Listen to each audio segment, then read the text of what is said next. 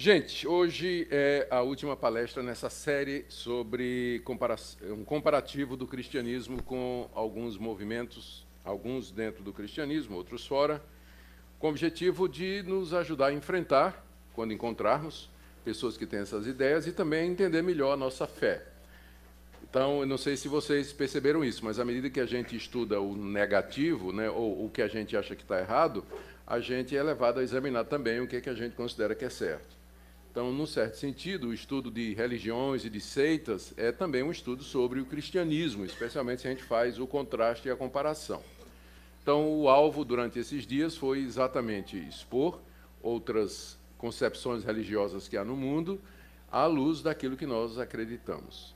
E hoje nós vamos terminar falando sobre o Adventismo do sétimo dia, que provavelmente vai ser uh, o assunto mais delicado o meu alvo vai ser entender, é, trazer para vocês a, a, o pensamento da Igreja Adventista do Sétimo Dia, suas doutrinas consideradas mais controversas e comparar com aquilo que a, o cristianismo histórico em geral acredita.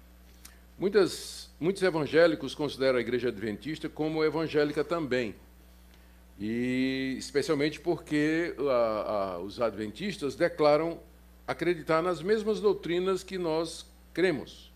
Por exemplo, a Santíssima Trindade, eles creem, divindade de Cristo, não questionam. O nascimento virginal de Jesus, também não discutem isso. Aqui Cristo teve uma vida, que Cristo morreu na cruz pelos pecados, isso eles não discutem.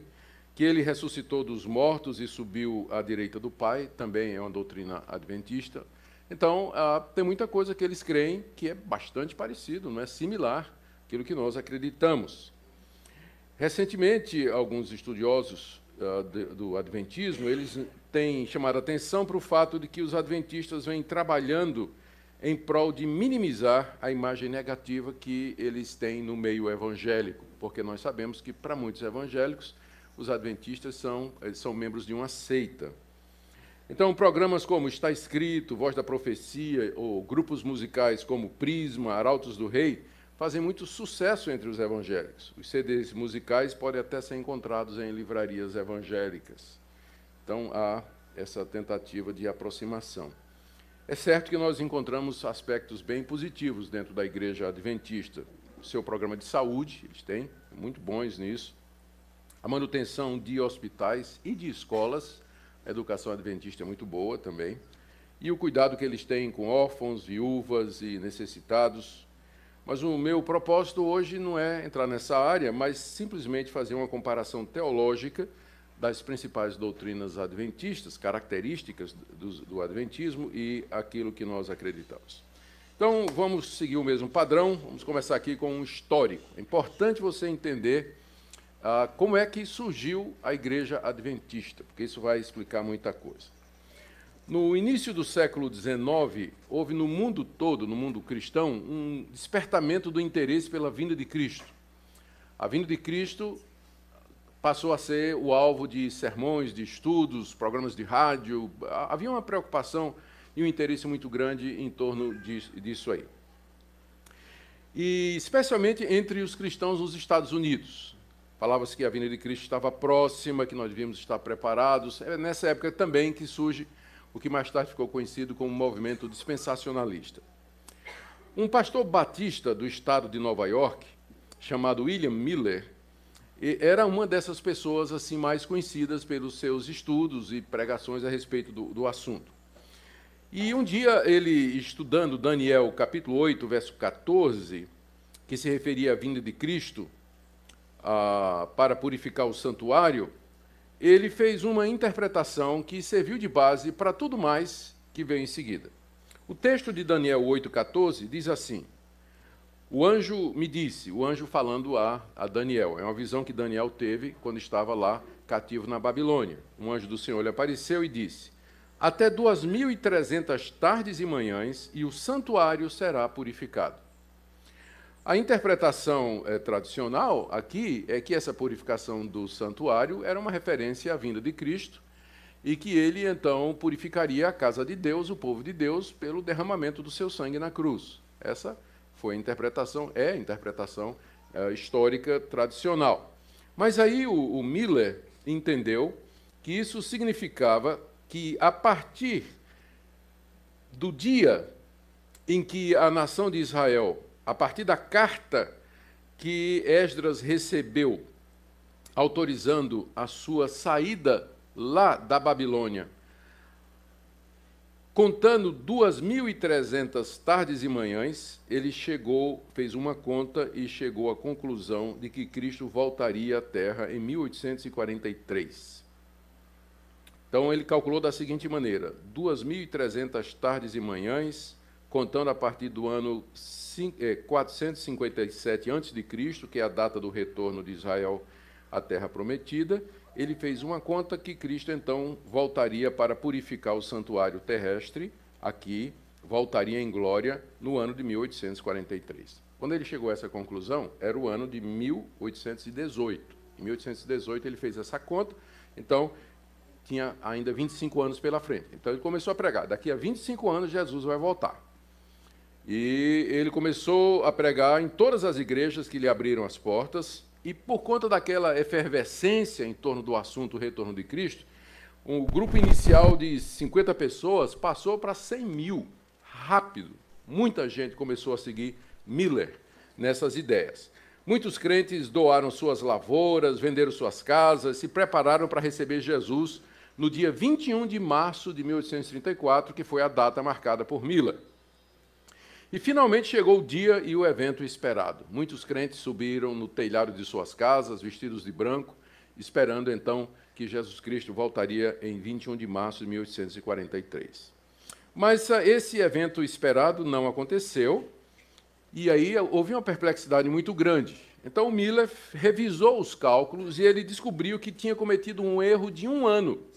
Então ele remarcou para o ano seguinte, o mesmo dia, 21 de março, só que dessa vez em 1844. E mais uma vez, quando a data chegou, grande expectativa, o pessoal no telhado, todo mundo preparado, tudo vendido, esperando, e não aconteceu. Então Miller fez outro cálculo e ele indicou que seria no dia 22 de outubro do mesmo ano. Não era 21 de março, mas mais 22 de outubro daquele mesmo ano. Mais uma vez, toda expectativa, todo mundo esperando, e Cristo não veio. Miller, então, dando uma prova de toda sinceridade e honradez, ele confessou simplesmente que havia se equivocado em seu sistema de interpretação bíblica, e a partir daí, nunca mais ele falou nesse assunto. Ele reconheceu que tinha errado. Mas os seus discípulos não deixaram barato eles não estavam dispostos a abandonar a mensagem. E dos que o haviam seguido, três acabaram se reunindo para formar uma nova igreja, baseada numa, baseados numa nova interpretação dos cálculos do Miller. E o principal deles aqui foi um fervoroso discípulo de Miller chamado Iran Edson, que era inclusive amigo pessoal de Miller. Ele diz que no dia seguinte, depois da grande desilusão, a grande desilusão é o nome que se dá ao dia 22 de 10 de 1844. Que no dia seguinte à grande desilusão, portanto, no dia 23 de outubro de 1844, ele diz que teve uma revelação.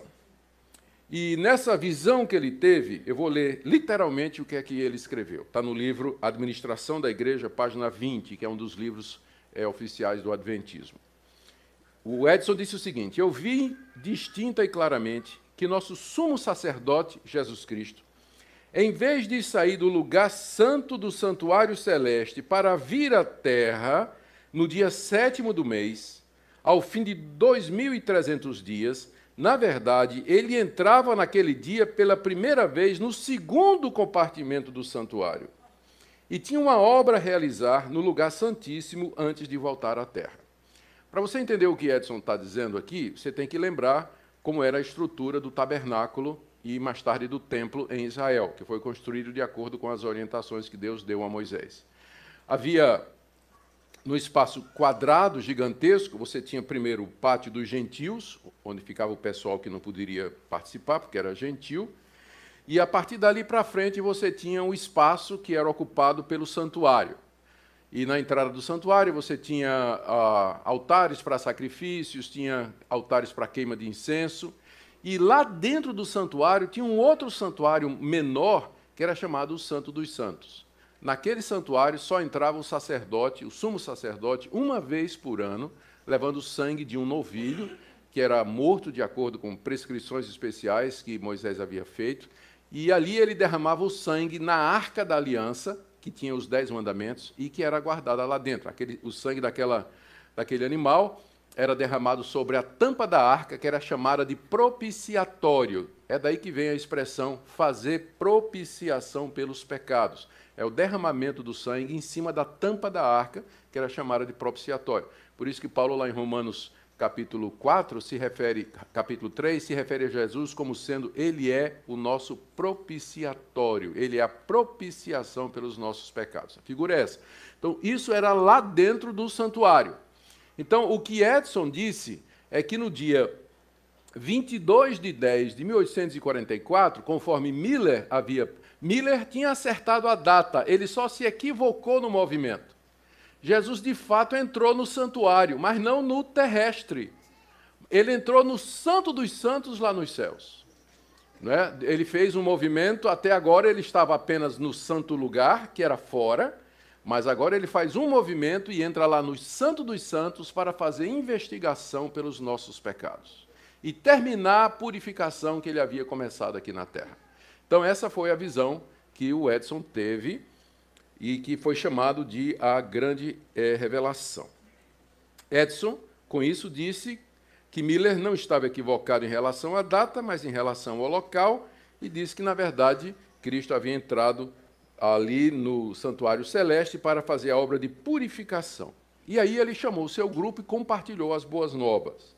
E aí outros dois grupos se juntaram a eles. Um grupo dirigido por Joseph Bates, que dava muita ênfase à guarda do sábado. O Miller já falava alguma coisa, o Ian Edson também falava disso, mas o Bates era o que insistia na guarda do sábado. Ele, esse grupo se juntou e havia um terceiro grupo dirigido por uma senhora chamada a, a essa altura solteira, chamada Ellen G. White, que dava muita ênfase aos dons do Espírito Santo. Então se juntam esses três grupos, o de Edson com a visão do da entrada no santuário celeste, o do Bates, com a ênfase no sábado, e de Ellen White, enfatizando os dons do Espírito Santo, e aí surge o movimento adventista. Então, nós vamos concentrar mais na, no grupo que seguiu Ellen White e que deu base para o surgimento da Igreja Adventista do sétimo dia.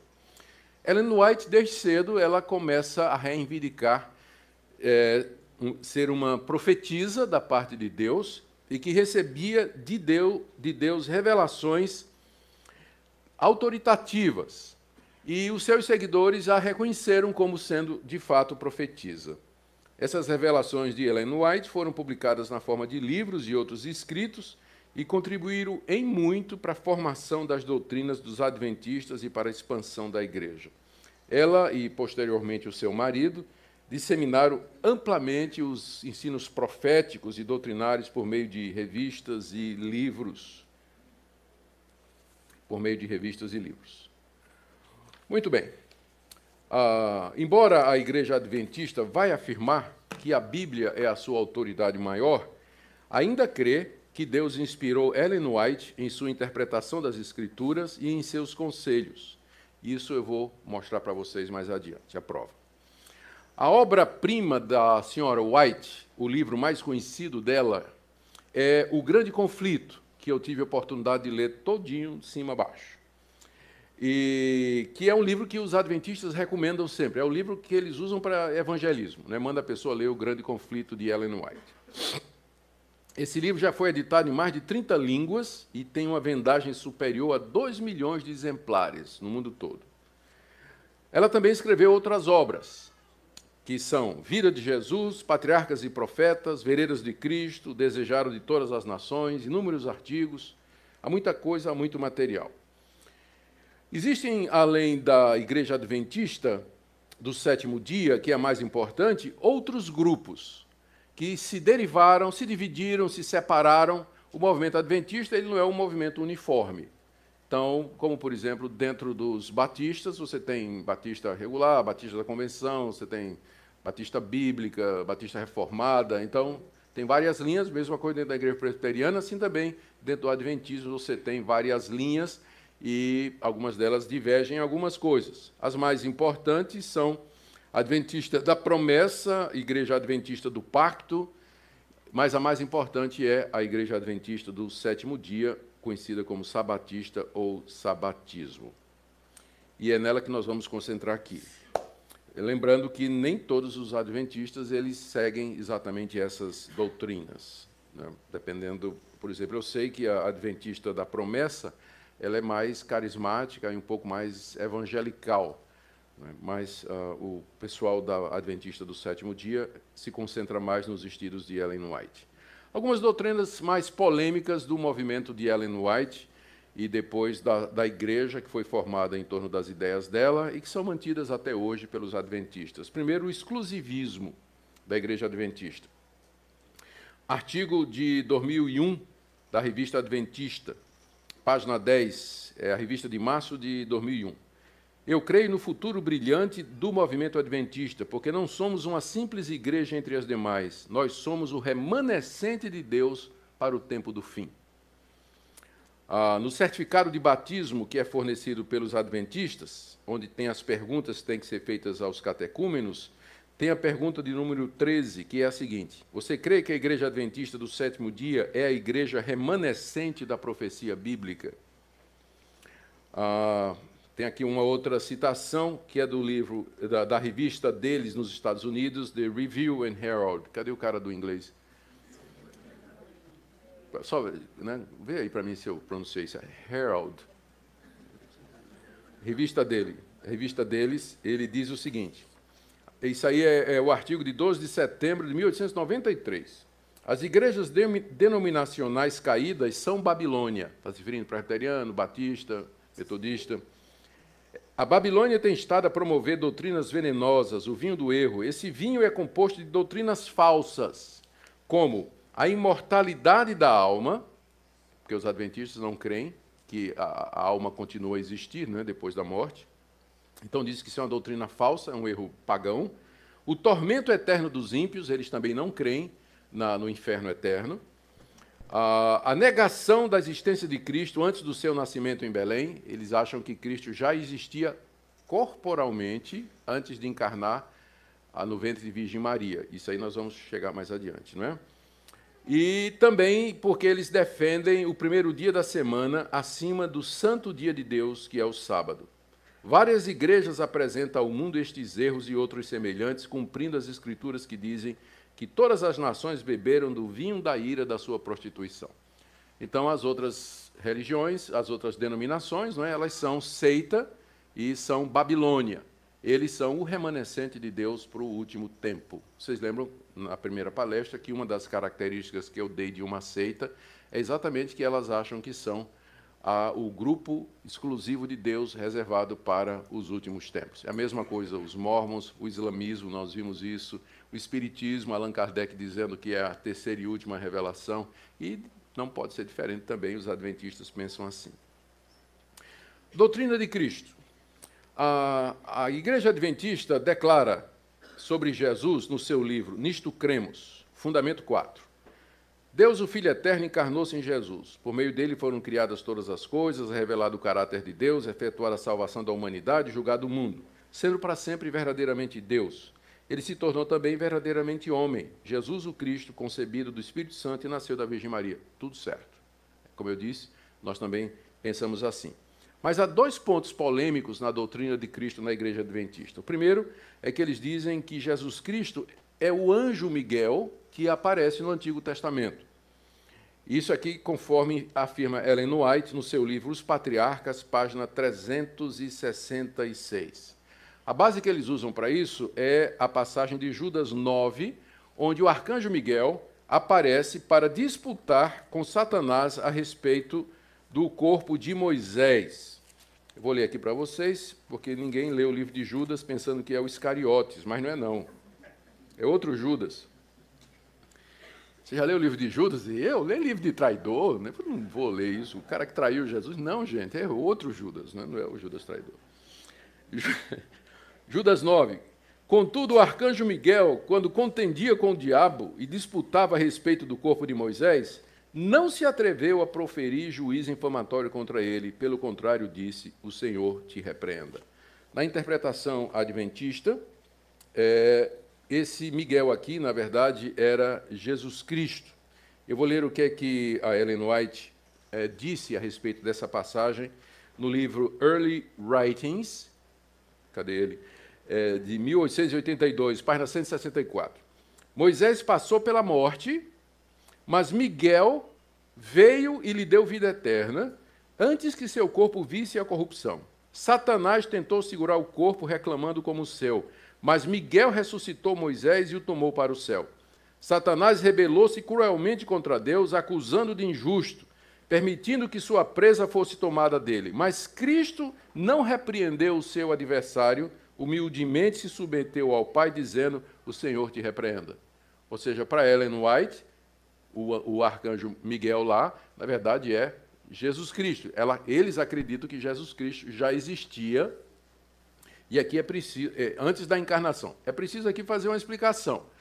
O que nós, quando a gente fala na eternidade de Cristo, a gente fala na eternidade do Filho de Deus. A, a segunda pessoa da, da Trindade, ela sempre existiu, junto com o Pai e com o Filho.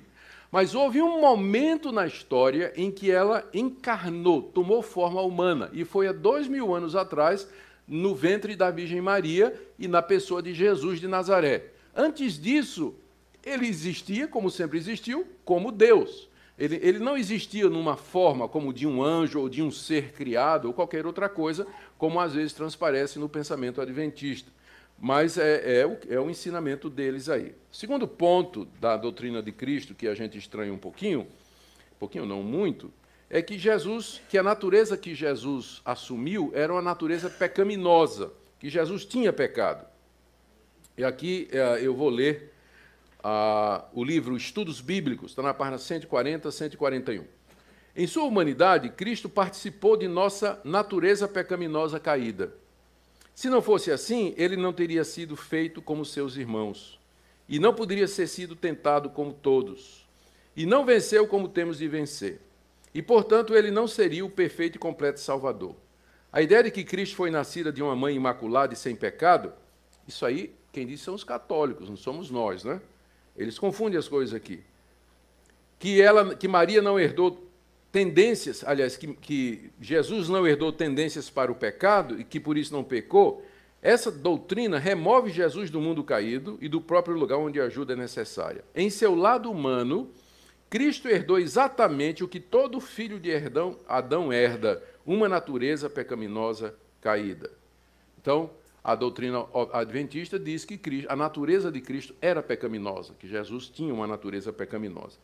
Mas certamente esse não é o ensino que a gente encontra na palavra de Deus, não é? Só para citar alguma coisa. Lucas 1:35, Jesus é chamado de o ente santo. 1 de Pedro 1:19, Pedro se refere a ele como sendo cordeiro sem defeito e sem mácula. 2 de Pedro 3:14, Pedro de novo se refere a Jesus dizendo que ele é sem mácula e irrepreensível. Hebreus 7, 26 diz que ele é separado dos pecadores e que não conheceu o pecado. Segundo aos Coríntios 5, 21, diz que ele não conheceu o pecado. 1 de João 3, 5, nele não existe pecado. Hebreus 4,15, ele foi tentado em todas as coisas, mas sem pecado. E Romanos 8, 3, que ele veio em semelhança de carne do pecado. Esse é o verdadeiro testemunho da Escritura o próprio Jesus disse em uma certa ocasião: Quem me convence do pecado? Ninguém podia convencê-lo de pecado, exatamente porque ele tinha uma natureza perfeita. Ele não herdou o pecado original e ele não tinha uma natureza pecaminosa, mas ele foi preservado exatamente pela ação do Espírito Santo de ter uma natureza pecaminosa. Por que, que é isso importante? Porque se Cristo tinha uma natureza pecaminosa, então ele estava em culpa diante de Deus. E o salário do pecado é a morte. Então, na cruz, o que ele fez foi receber o castigo que o seu pecado merecia. ele precisava não ter pecado para que a morte dele pudesse ser aplicada a outras pessoas, pudesse ter benefício para outras pessoas. Ele morre sem pecado para que a bem-aventurança, o resultado dessa morte, possa ser aplicada a outras pessoas. Se ele tinha pecado, a morte dele só vale para ele, porque o salário do pecado é a morte. Então, na cruz, ele recebeu o que ele merecia, porque era um pecador, tinha uma natureza pecaminosa. Mas era por isso que ele não podia ter uma natureza pecaminosa, para que a sua morte pudesse ser vicária, ela pudesse ser transferida, ah, os benefícios dela para outras pessoas. Agora vamos para a questão da fonte de autoridade. E aqui a gente entra na questão da, da, da o lugar de Ellen White no Adventismo. O autor adventista Arnaldo Cristiani, no seu livro Sutilezas do Erro, diz o seguinte sobre Ellen White: O espírito de profecia é aquele que, segundo as Escrituras, e a par com a guarda dos mandamentos de Deus, é característico da igreja remanescente. A igreja remanescente é a igreja fiel, né, que eles dizem, a única igreja verdadeira. Esse dom consiste, primeiramente, em dar ao povo mensagens diretas e específicas. Os testemunhos orais ou escritos da senhora Ellen White preenchem esse requisito tanto no fundo quanto na forma. Tudo quanto ela disse e escreveu foi puro, elevado, cientificamente correto e profeticamente exato. Então, essa é a visão que eles têm dos escritos de White. Ainda na revista Adventista de 1984, página 37. Cremos que o ministério e os escritos de Ellen White foram uma manifestação do dom da profecia. Ellen White foi inspirada pelo Espírito Santo e seus escritos, o produto dessa inspiração, tem aplicação e autoridade especial para os adventistas do sétimo dia. E agora notem. Negamos que a qualidade ou grau de inspiração dos escritos de Ellen White seja diferente dos encontrados nas escrituras sagradas. Então, tem o mesmo grau e nível de inspiração que as escrituras sagradas têm. Ah, mas o que é que a Bíblia ensina? A Bíblia nos diz que Deus nos falou através de Cristo. Hebreus capítulo 1, verso 1. Tendo Deus outrora falado de muitas vezes e de muitas formas aos nossos pais pelos profetas, nesses últimos dias nos falou pelo seu Filho. Cristo é o portador da última revelação de Deus. Não há novas revelações a partir disso aí. O que Cristo ensinou e que foi o que Cristo ensinou foi inspiradamente registrado pelos apóstolos e constitui aquilo o Novo Testamento, que para nós é a revelação final de Deus.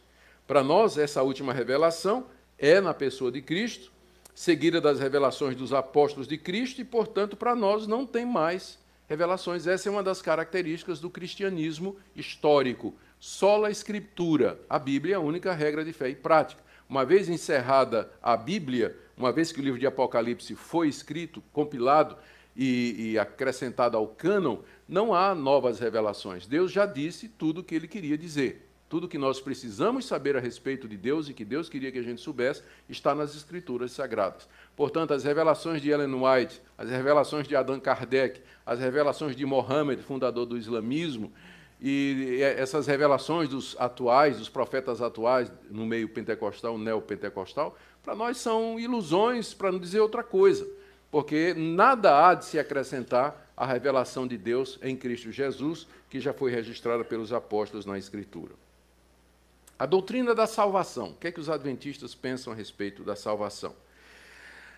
Apesar da Igreja Adventista do Sétimo Dia declarar que a salvação é pela graça, mantém algumas doutrinas que aparentemente é, parecem contradizer. Por exemplo, White, a senhora White, no livro Testimonies for the Church, ela diz assim: Você tem uma grande obra para fazer. Não engane sua própria alma, mas examine-se a si mesmo à luz da eternidade. É impossível você ser salvo como você está. Veja a obra ser feita por você antes que é tarde demais. No mesmo livro, ela diz ainda: Deus não pode salvar o homem contra a sua vontade. O homem deve trabalhar com seu poder, ajudado pelo dever de Cristo, para resistir e conquistar para si mesmo a perfeição. O homem deve fazer a sua parte. Baseado naquele versículo que diz assim: Faz por ti que eu te ajudarei. Ou, oh, não, perdão, é a, é a, placa na traseira de um caminhão. Eu, é, agora me lembro.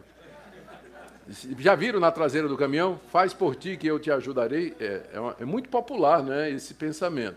Vocês lembram que eu fiz a diferença entre monergismo e sinergismo? Na perspectiva monergista, a salvação é de Deus. Deus é quem salva o pecador. No sinergismo, que é o pensamento oficial da Igreja Católica, o pecador auxilia a Deus na sua própria salvação. Ele contribui de alguma forma para a sua salvação. Essas palavras aqui de Ellen White sugerem que o pensamento adventista, soteriológico, né, com relação à salvação, ele é sinergista. Você tem uma obra a fazer, você tem que colaborar com isso. E mais, olha, nessa mesma obra aí, Testimonies, ela diz: cada membro do corpo deveria sentir que a salvação de sua própria alma de depende de seus próprios esforços individuais. E aqui entra a guarda do sábado. Aqui no livro Testimônios, volume 3, página 23, White diz o seguinte: Deve, devemos a cada sábado fazer um balanço para verificar se a semana finda nos trouxe lucro ou prejuízo espiritual. Santificar o sábado ao Senhor importa em salvação eterna. No livro Grande Conflito, que é o mais popular da Ellen White, na página 605, ela diz: O sábado será pedra de toque da lealdade pois é o ponto da verdade especialmente controvertido. Quando sobrevier aos homens a prova final, será traçada a linha divisória entre os que servem a Deus e os que não o servem. E a característica dos que servem a Deus é aqueles que guardam o dia de sábado. Portanto, diante disso, certeza de salvação. Veja o que uh, White escreveu no livro Christ's Object Lessons as lições objetivas, uh, o objetivo das lições de Cristo. Aqueles que aceitaram o Salvador, embora sinceros em sua conversão, nunca deveriam ser ensinados a dizer ou sentir que eles são salvos. Isso é enganoso. Então, Ellen White diz que você não pode ter certeza de salvação. Né? Se você disser que você tem certeza da sua salvação, você está sendo enganado. Em contraste, o que é que a Bíblia nos diz? Diz que nós somos salvos pela graça, mediante a fé, e não por qualquer obra, obra nossa, e que por isso nós podemos ter aqui e agora plena certeza da nossa salvação, pois ela foi realizada por Deus mediante Jesus Cristo e não mediante qualquer obra, esforço ou mérito humano, como diz o apóstolo João na sua primeira carta, capítulo 5.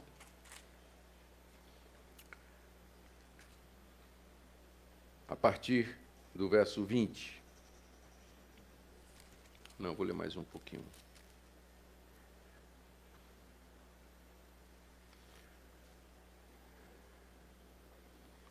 Sabemos que o Filho de Deus é vindo e nos tem dado entendimento para reconhecermos o verdadeiro. E estamos no verdadeiro e em seu Filho Jesus Cristo. Esse é o verdadeiro Deus e a vida eterna. Um pouquinho antes, no verso 10. Aquele que crê no Filho de Deus em si mesmo tem o testemunho. Aquele que não dá crédito a Deus o faz mentiroso, porque não crê no testemunho que Deus dá acerca de seu Filho. E o testemunho é esse, diz o apóstolo João, que Deus nos deu a vida eterna e essa vida está no seu Filho.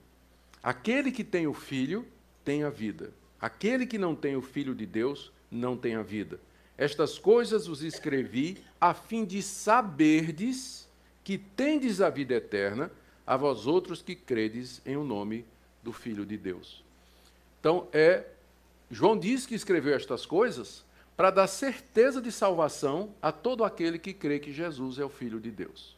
Aquele que crê, ele pode se assegurar da sua salvação. Essa certeza de salvação às vezes varia.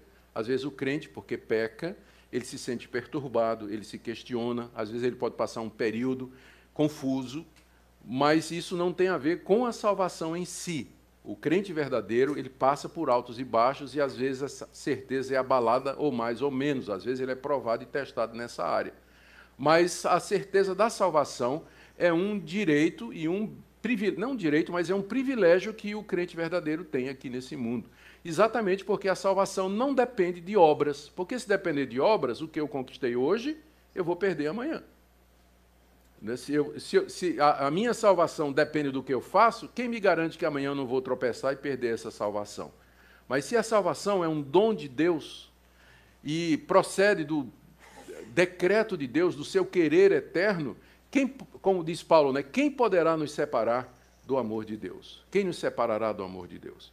Então, essa é uma diferença grande também na doutrina da salvação com relação ao pensamento adventista. Outra questão que é muito conhecida é a do sono da alma ou mortalidade da alma. Para o pensamento adventista, ao morrer, o homem entra no estado de sono. Ah, no livro Nisto Cremos é dito: a morte é um estado inconsciente para todas as pessoas. As almas dos justos dormem até a ressurreição e o juízo final. Esse sono da alma é um estado de silêncio, inatividade e inteira inconsciência. Então, esse é o pensamento adventista. A pessoa morreu, entrou no estado de sono. Né? Então, ela não lembra, tá, não está ativa, está inconsciente, e ela está esperando chegar o dia do juízo, quando haverá a ressurreição dos mortos. Isso é baseado, eles usam, entre outras passagens, Eclesiastes capítulo 9, verso 5, que diz assim: Os mortos não sabem de coisa nenhuma. E é verdade, se você for no cemitério, né, e você fizer uma pergunta aos cadáveres lá, ninguém vai dizer nada. Essa afirmação é uma afirmação é, é, que está falando da relação dos mortos com a vida terrena. Os mortos não sabem de nada, claro. Né? Vai ver se um cadáver diz alguma coisa. Então, o texto está falando da relação com a vida terrena, não está falando sobre o estado da alma depois da morte. Outra coisa que eles se baseiam é, são as passagens na Bíblia que falam do que morrer é dormir.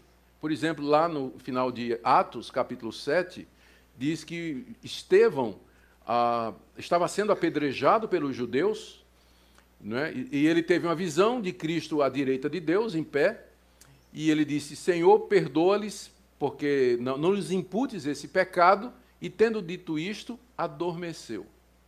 Quer dizer, ele morreu, não é? Só que a Bíblia chama de adormeceu. Por que, que a Bíblia se refere à morte como dormir?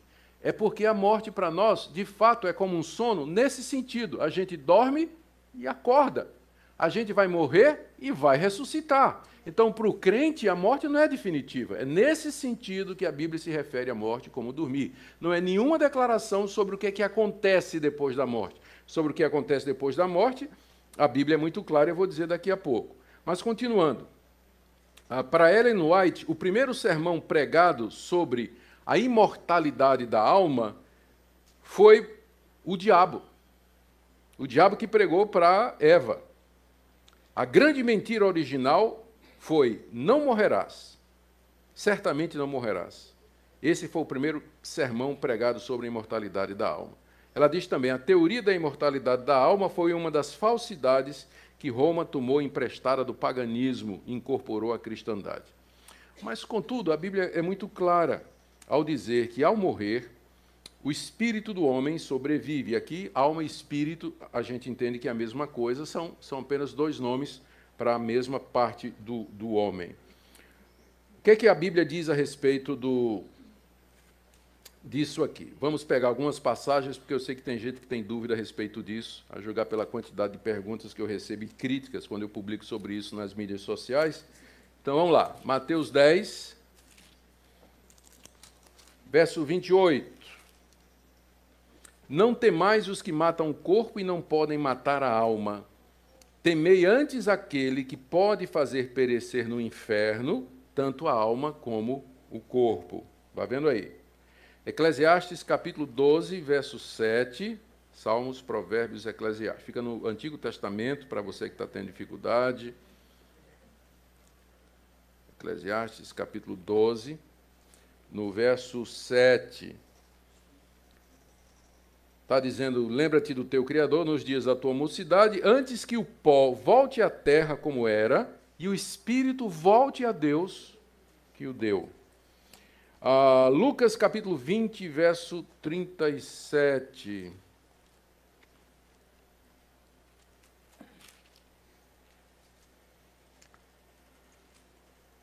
Aqui é só Tá, os mortos vão de ressuscitar, Moisés o indicou no trecho referente à sarça. Aqui são versículos falando sobre a ressurreição, eles, eles não negam a ressurreição é, do, do, dos mortos, isso aqui não é dificuldade nenhuma. Ah, vamos para Lucas 16, que é um texto bem conhecido, onde nós temos o rico e o mendigo, e todo mundo conhece a história de, do rico e Lázaro. Havia um certo mendigo chamado Lázaro, estou aqui no verso 20 do capítulo 16 de Lucas. Havia um certo mendigo chamado Lázaro, coberto de chagas, que jazia à porta daquele, desejava alimentar-se das migalhas, etc. Morreu o mendigo, verso 22, e foi levado pelos anjos para o seio de Abraão. Morreu também o rico e foi sepultado. No inferno, estando em tormentos, levantou os olhos e viu, levantou os olhos e viu ao longe Abraão e Lázaro no seu seio, e aí continua o, o, a, a, conversa. Mas adiante ele diz, ele pede refrigério, não, não quer, não, não, não tem, e ele diz: Pai, eu te imploro que mandes Lázaro à minha casa paterna, porque tenho cinco irmãos. Então ele estava perfeitamente consciente, lembrava que tinha irmãos, lembrava da casa do seu pai, e a resposta também foi negativa. Ah, o objetivo de contar isso aqui, Jesus contou essa história, o objetivo era mostrar era contra os fariseus, não é que eram ricos, eram avarentos, se apegavam, não tinham misericórdia e que seriam lançados no inferno, em contraste que aqueles pobres que creram em Jesus, eles teriam a vida eterna. Mas ao contar isso, Jesus nos revela o que vem depois da morte. Então, um foi para um estado de glória e de graça e de alegria na presença de Deus, e o outro entrou consciente no estado de sofrimento, lembrando inclusive de tudo que tinha acontecido aqui na terra. Então, esse é o ensino claro da Escritura. Não tem nada na Bíblia dizendo que depois da morte a gente entra no estado de inconsciência. Segundo aos Coríntios, capítulo 6, capítulo 5, o apóstolo Paulo, segundo os Coríntios, capítulo 5,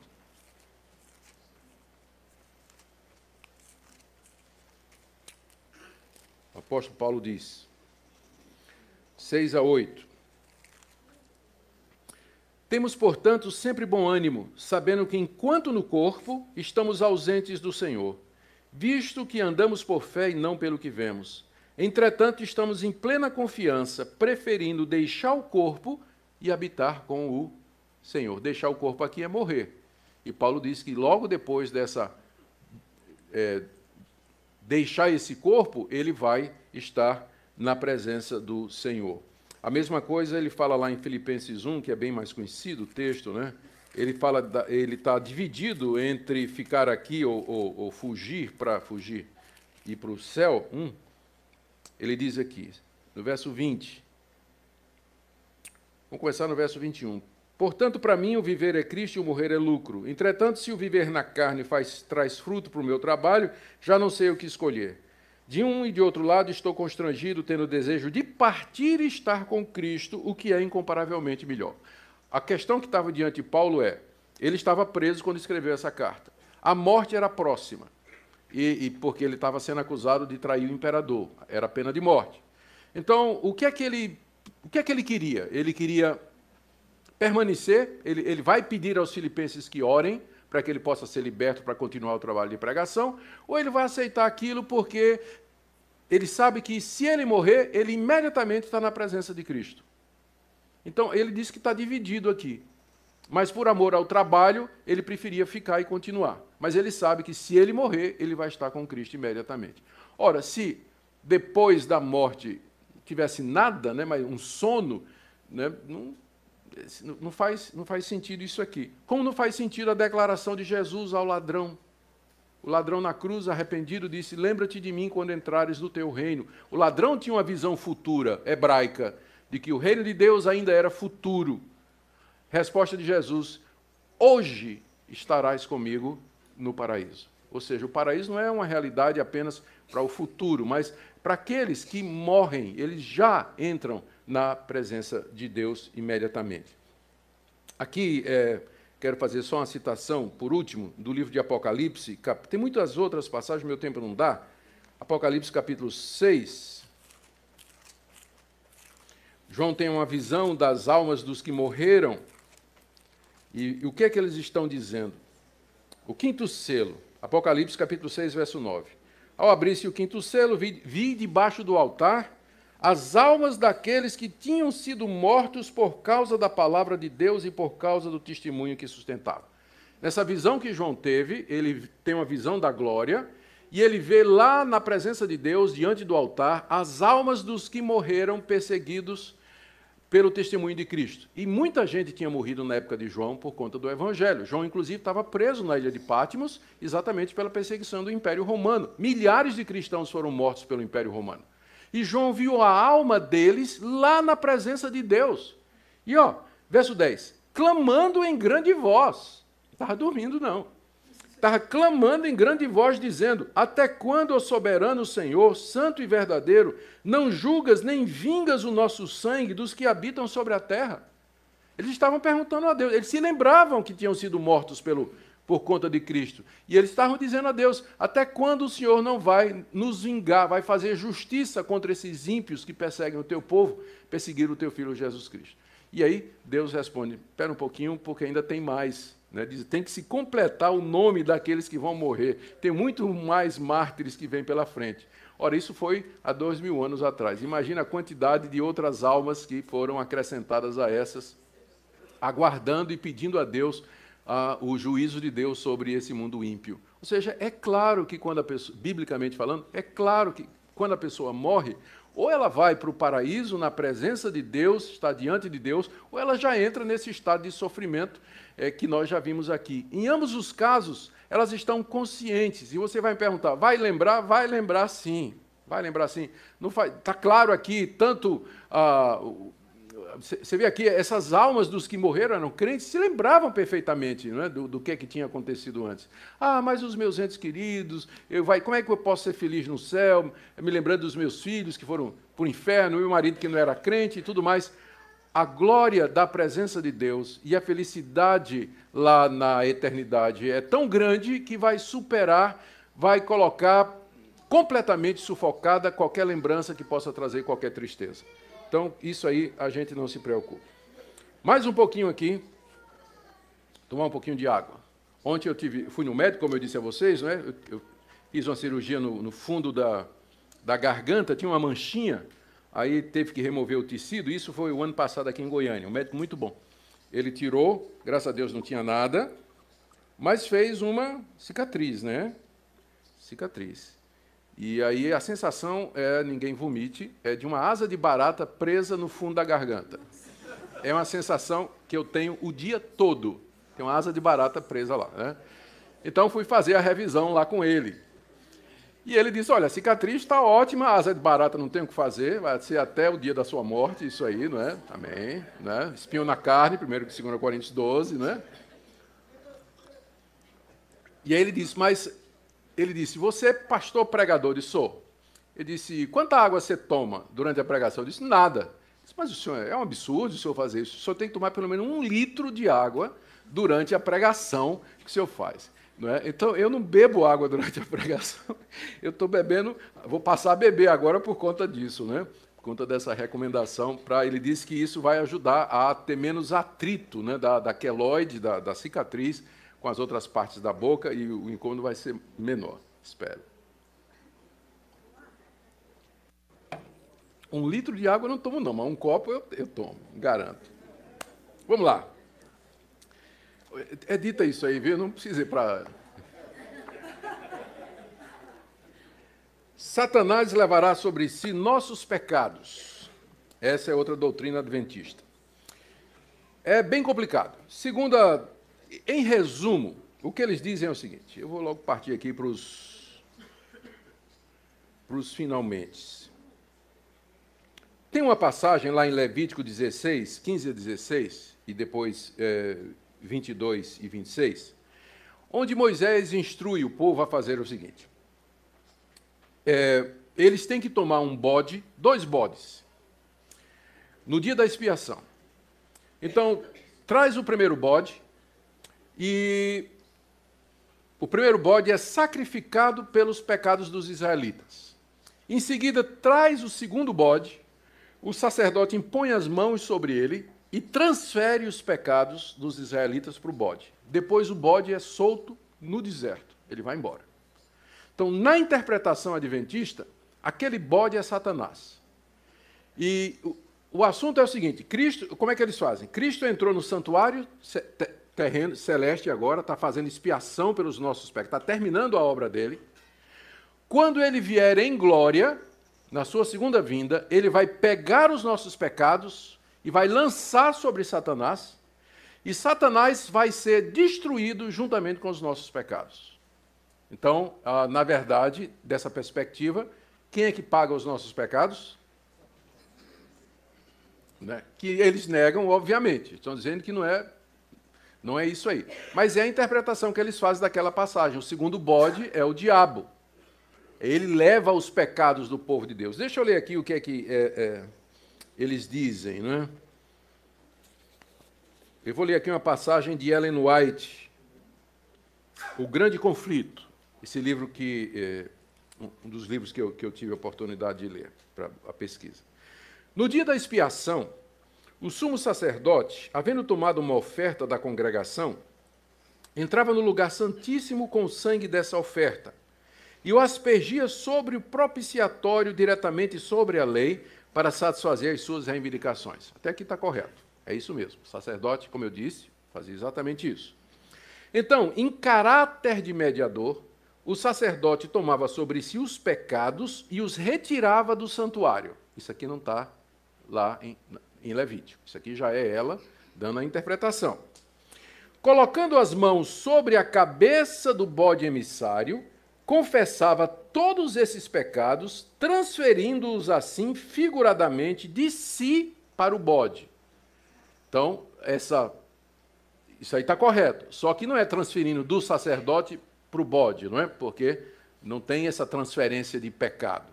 Mas, de qualquer forma, é, uma, é um ato simbólico. Né? Quando o sacerdote coloca a cabeça sobre o segundo bode, aquilo é simbólico. A transferência não é real, porque ela fala como se fosse a transferência real. Aquilo é um símbolo. Tudo ali é simbólico. E o bode, então, levava esses pecados e eram considerados como para sempre separados do povo. Verificou-se também que, ao passo que a oferta pelo pecado apontava para Cristo como sacrifício, o primeiro bode, então, representa Cristo, porque ele é imolado pelo pecado, o bode emissário tipifica Satanás, autor do pecado, sobre quem os pecados dos verdadeiros penitentes são finalmente colocados. Quando Cristo, pelo mérito de seu próprio sangue, remover do santuário celestial, é o que ele está fazendo agora os pecados de seu povo, ao encerrar-se o seu ministério, ele colocará esses pecados sobre Satanás, que na execução do juízo deverá arcar com a pena final. Então, essa é a interpretação que está no livro Grande Conflito, que é o livro mais importante da Igreja Adventista. Em resumo, os pecados dos crentes são lançados no santuário lá no céu e lá ficam. Os pecados do santuário celestial são transferidos depois para Cristo e tornam-se pecados de Cristo. É o que Cristo está fazendo agora, quando ele entrou lá em 1844 no santuário celeste. Esses pecados de Cristo, na sua segunda vinda, são lançados sobre Satanás e ficam a lhe pertencer. E quando Satanás for aniquilado, também os pecados serão. Em suma, a essência do plano da salvação da, da Adventista aparenta fazer Satanás participar da obra da redenção, como alguém que vai sofrer e ser destruído pelos pecados dos homens. Aquela passagem de Levítico 16, ela, é, a verdade é que os dois bodes são uma única oferta pelo pecado. E, evidentemente, uma dupla representação de Cristo. O ponto principal é que Cristo não somente sofre pelos nossos pecados, o primeiro bode, mas que ele leva os nossos pecados para longe de nós finalmente, o segundo bode. Os dois bodes são uma representação de Cristo, é tudo simbólico e figurado. Tudo é bastante simples e não precisa de ideias esquisitas que só obscurecem o sentido. As Escrituras são claras quando dizem que é Cristo que leva o nosso pecado. Isaías 53, ele levou sobre si as nossas iniquidades. Os nossos pecados levou sobre si. Pelas nossas feridas, é pelas suas feridas nós fomos sarados. É Cristo quem leva sobre si os nossos pecados e é Ele quem os afasta de nós. Ele é a propiciação pelos nossos pecados, Romanos 3, 25, 1 de João, capítulo 2, verso 2. É, Filhinhos, estas coisas vos escrevo para que não pequeis, e se alguém pecar, temos um advogado junto ao Pai, Jesus Cristo o justo, e ele é a propiciação pelos nossos pecados. E não somente pelos nossos, mas pelos de todo o mundo. E estou chegando ao fim, a guarda do domingo como dia do Senhor, que é um ponto é, que é assim, que o pessoal conhece os adventistas mais por isso, né? É a, a, a, insistência da guarda do sábado como dia do Senhor e a crítica aos evangélicos que guardam o domingo. Para os adventistas, a observância do domingo é apostasia. Ellen White, escrevendo no livro Testemunhos, a lei da observância do primeiro dia da semana é produto de uma cristandade apóstata. Ela diz também que a observância do domingo é fruto do mistério da iniquidade.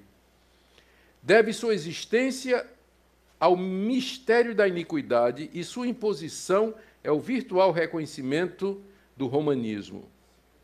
Mas será que as Escrituras desejam nos ensinar exatamente isso? Cristo, na verdade, é o Senhor do sábado, isto é, o sábado que submete a ele. Deixa eu mostrar aqui para vocês as razões pelas quais os cristãos eles passaram a guardar o dia de domingo depois da ressurreição de Cristo e do dia de Pentecostes. Primeiro, Cristo ressuscitou no primeiro dia da semana. Isso está claro. Leia, por exemplo, Marcos 16, verso 1. O primeiro dia da semana, que é o domingo, foi o dia especial das manifestações de Cristo.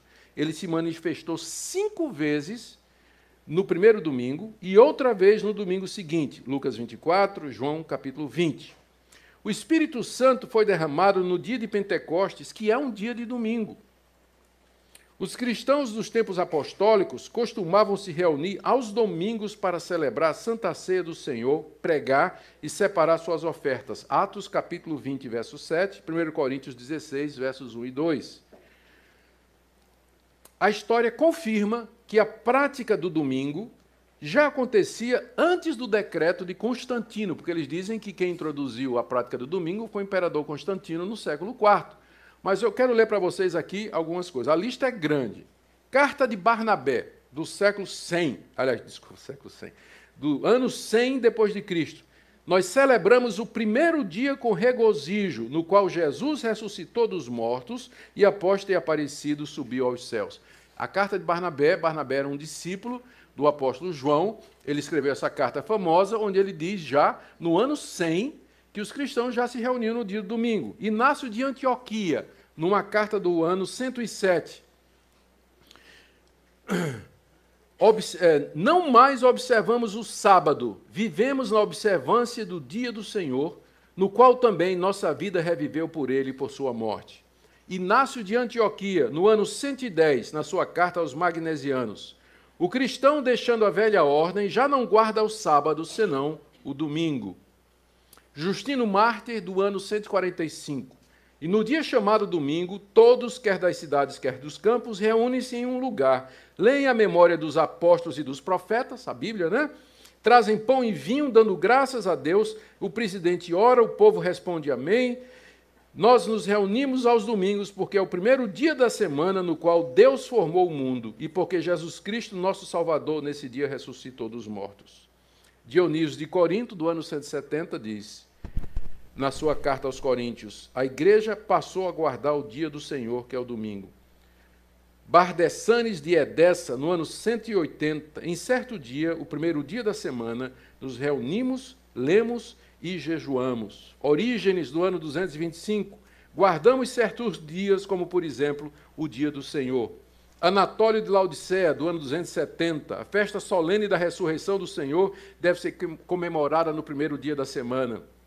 Constituições apostólicas do terceiro século, no dia da ressurreição do Senhor, não deixemos de nos reunir dando graças a Deus. Cipriano de Cartago, no terceiro século, quando, porém, Cristo veio, tudo em verdade foi cumprido, pela razão do primeiro dia, depois do sábado, ser aquele em que o Senhor haveria de ressuscitar e vivificar-nos, dando a circuncisão do Espírito, assim também o primeiro dia chamamos dia do Senhor.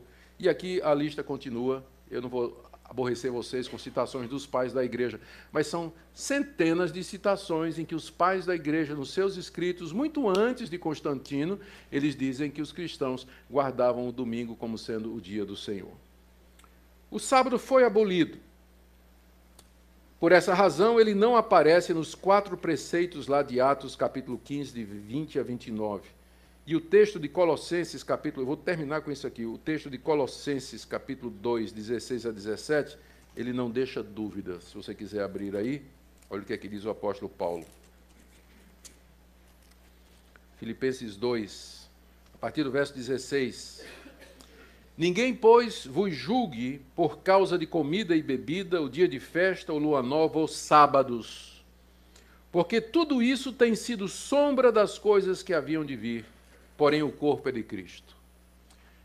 Essa figura que Paulo está usando aqui, ela é muito interessante. Eu, eu, gosto sempre de usar. Imagina que por trás de mim aqui tem essa luz bem forte, não é? E que o, o, o nosso irmão Adilson está se aproximando por trás de mim. Eu não conheço a Deus, ele está se aproximando por trás de mim. Qual é a primeira coisa que eu vou ver dele? A sombra.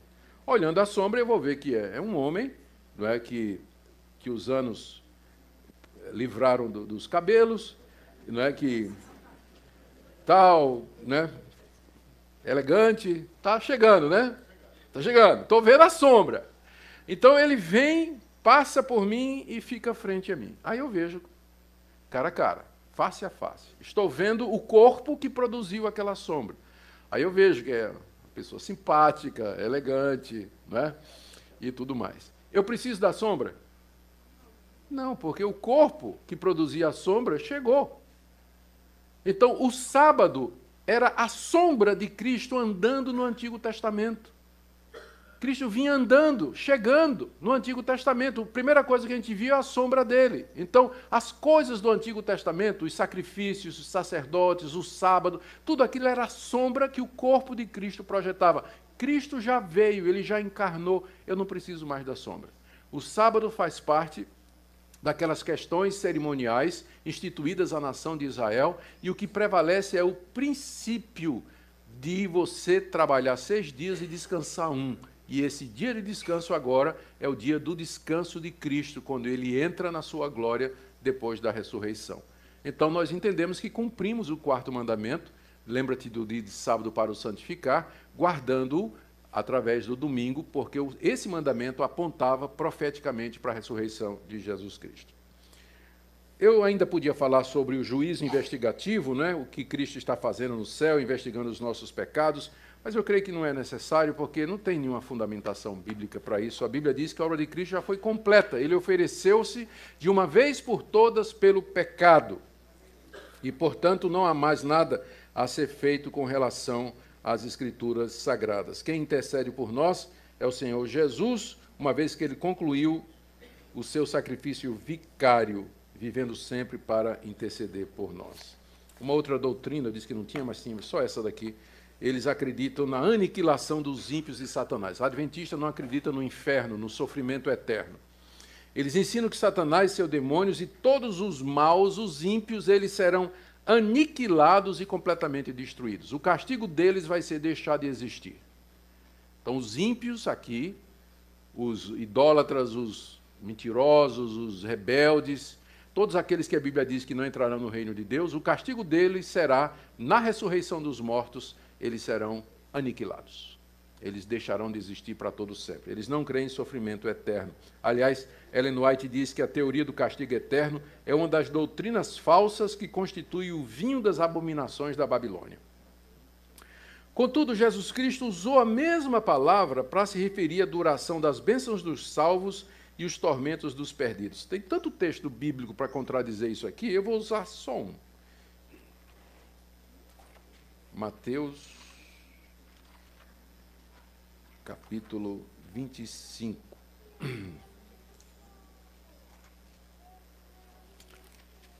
Jesus, depois de descrever o grande julgamento, em que vai ter as ovelhas à direita e os bodes à esquerda, e ele diz então: irão estes, se referindo às ovelhas, para os bodes, para o castigo eterno porém os justos irão para a vida eterna. A palavra eterna aqui, aionios, é a mesma nos dois casos. Então, quando eles dizem, quando nós, quando Jesus disse que o castigo é eterno, ele é tão eterno quanto a vida eterna. A vida eterna não significa somente uma vida em comunhão com Deus eterno, não indica apenas a qualidade de vida, mas também a sua duração, em contraste com o sofrimento da morte. Da mesma forma, quando se refere ao castigo eterno, não é que é um castigo eterno porque será infligido por um Deus eterno, mas porque a sua duração é para todo sempre. Jesus se referiu a isso com outras palavras, dizendo que o verme não morre e o seu fogo nunca se apaga, que são expressões que se, reflete, que se referem à eternidade do sofrimento. Conclusão: nós devemos ter cuidado para não generalizar, como eu disse, dentro do Adventismo existem diferentes linhas e correntes. Vai ter adventistas que vão dizer, mas eu não concordo com Ellen White nisso aqui. Amém. Ótimo. Né? Nós já vimos que, tirando o ensinamento de Ellen White e de alguns outros uh, líderes do Adventismo, o que o Adventismo professa é semelhante ao que os evangélicos professam também. Então, devemos ter cuidado para não fazer essas generalizações. Lembrar que aqui o que nós estamos fazendo é comparar doutrinas e a nossa conclusão é que essas doutrinas que nós vimos aqui, elas são erradas, algumas delas são bem heréticas e contrárias ao Evangelho de Cristo, e se houver alguma linha adventista que professa e ensina essas heresias, para nós é seita. Não é a igreja evangélica. Se professa, juiz investigativo, transferência de pecado para Satanás, guarda do sábado como sendo essencial para a salvação, para nós isso é seita. Não, não é cristianismo. Né? Mas eh, pode ter, ser que haja, que, pode ser que exista adventista que não acredite nessas coisas. Amém. Né? Estamos, quanto mais gente crente, para nós melhor. Tá bom? Nós nos alegramos na verdade e não na injustiça. Vamos orar. Senhor, nós pedimos mais uma vez a tua misericórdia sobre nós. Ajuda-nos a ver a importância de estudar a tua palavra, de conhecer a verdade, de amar as pessoas e ter sabedoria para lidar com aqueles que têm pensamento diferente. Nós oramos por aqueles que estão aqui nesta manhã, aqueles que nos acompanham, que o Senhor os ajude e os abençoe. Em nome de Jesus. Amém.